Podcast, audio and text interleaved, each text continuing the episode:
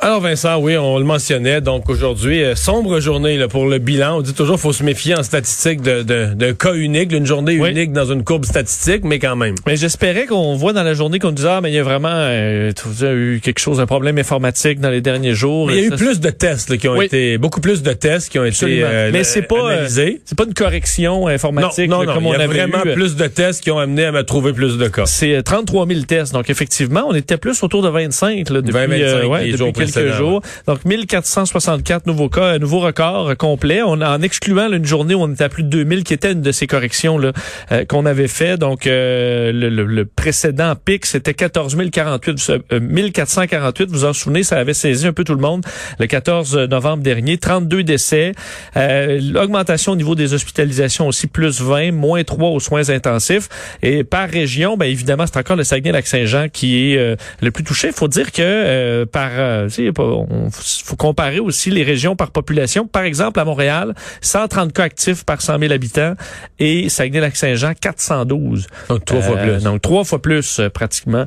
Alors une région qui est encore fortement touchée. Alors qu'en Ontario, puis on voit ça monte à peu près au même rythme, en 1478 cas en Ontario, 21 morts, euh, entre autres plusieurs régions, le dont Peel, qui ont fracassé des records. Hospitalisation également en hausse, plus 33 en Ontario. Alors euh, deux provinces. Il faut dire que bon, dans l'Ouest aussi, là, la situation tout à l'heure quelqu'un de l'Alberta, parce qu'en Alberta, ils ont, avec une population moindre que l'Ontario et le Québec, mais ils sont rendus avec presque autant de cas. Là. Oui, l'Ouest qui avait été euh, beaucoup plus épargné à la première vague. Écoute, ça a créé des tensions. Euh, hmm. C'est ça qu'on va parler, oui.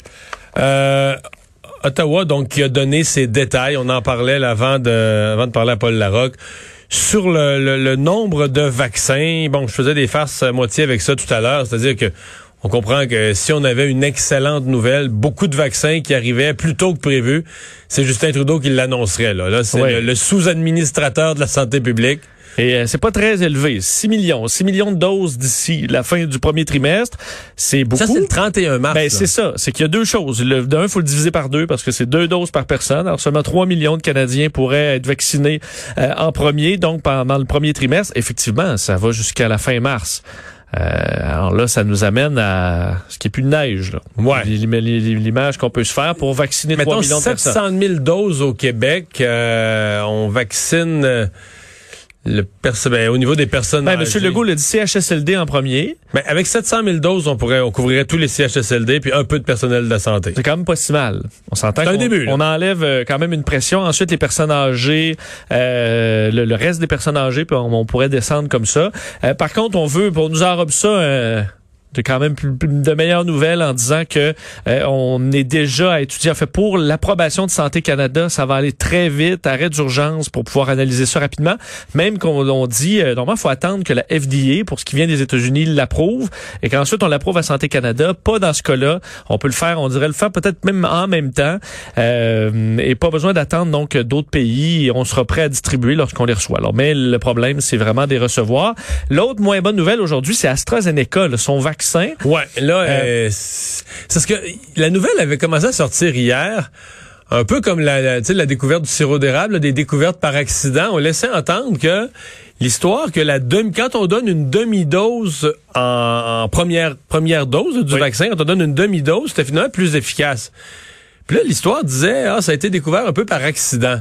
Mais là, le chat est sorti du sac. C'est plus. Oui, c'est vrai que c'était découvert par accident, mais là, c'est que toute l'étude devient euh, devient un peu plus bancale. Ben c'est ça. Si on fait une découverte par accident, ensuite on fait l'étude pas par accident, mais faire une découverte euh, au milieu de l'étude, ça, brise un peu. Puis après ça, ils ont mélangé tous les chiffres. Ben c'est ça. Vous expliquez simplement, on avait chez AstraZeneca là, pour tester le vaccin deux groupes de personnes. Un premier groupe de 2741 personnes euh, dont le taux d'efficacité était à 90% et un autre groupe de presque 9000 personnes où c'est 62. Puis vous dites, bon, le 70, on l'a pris où?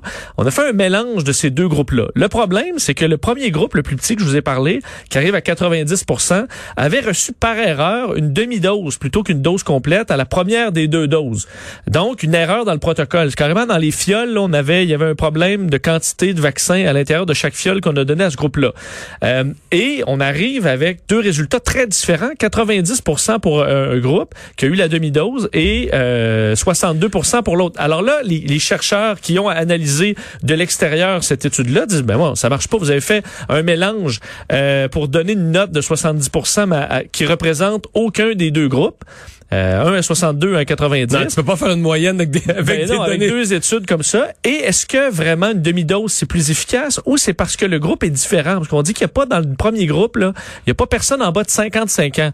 Et que c'est peut-être ce qui explique que euh, il y a euh, une Ça, c'est l'autre. Faut pas, faut pas que tu aies de biais populationnels. Faut que tu aies ben. des groupes équivalents. Fait que là, t'es fait que là, faut recommencer, une, fait une étude, disons, euh, on ne recommence pas à zéro. C'est pas comme si on pense pas qu'il y a une efficacité, là, parce que 62, ou tu sais, il y a une efficacité, il y a un vaccin qui a l'air valable. L'avantage de ce vaccin-là, on dit AstraZeneca, c'est celui qui est le moins dur à conserver, le plus facile à fabriquer.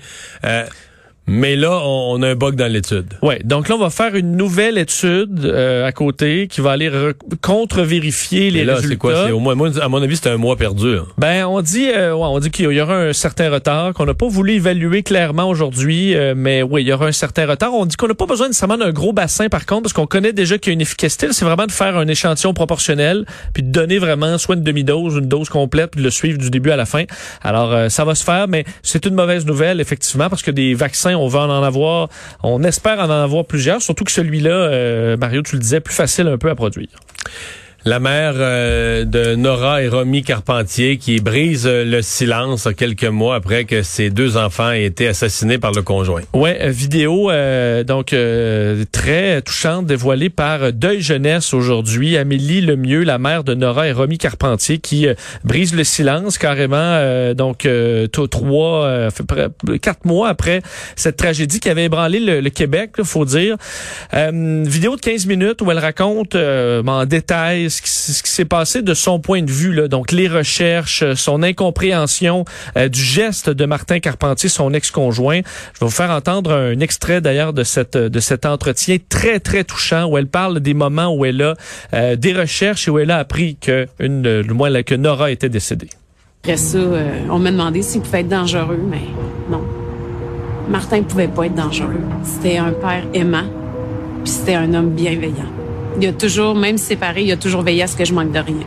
J'ai passé la journée avec lui, avec les enfants. On a eu beaucoup de plaisir. C'était convivial. C'était quand on m'a annoncé euh, qu'il avait trouvé Nora.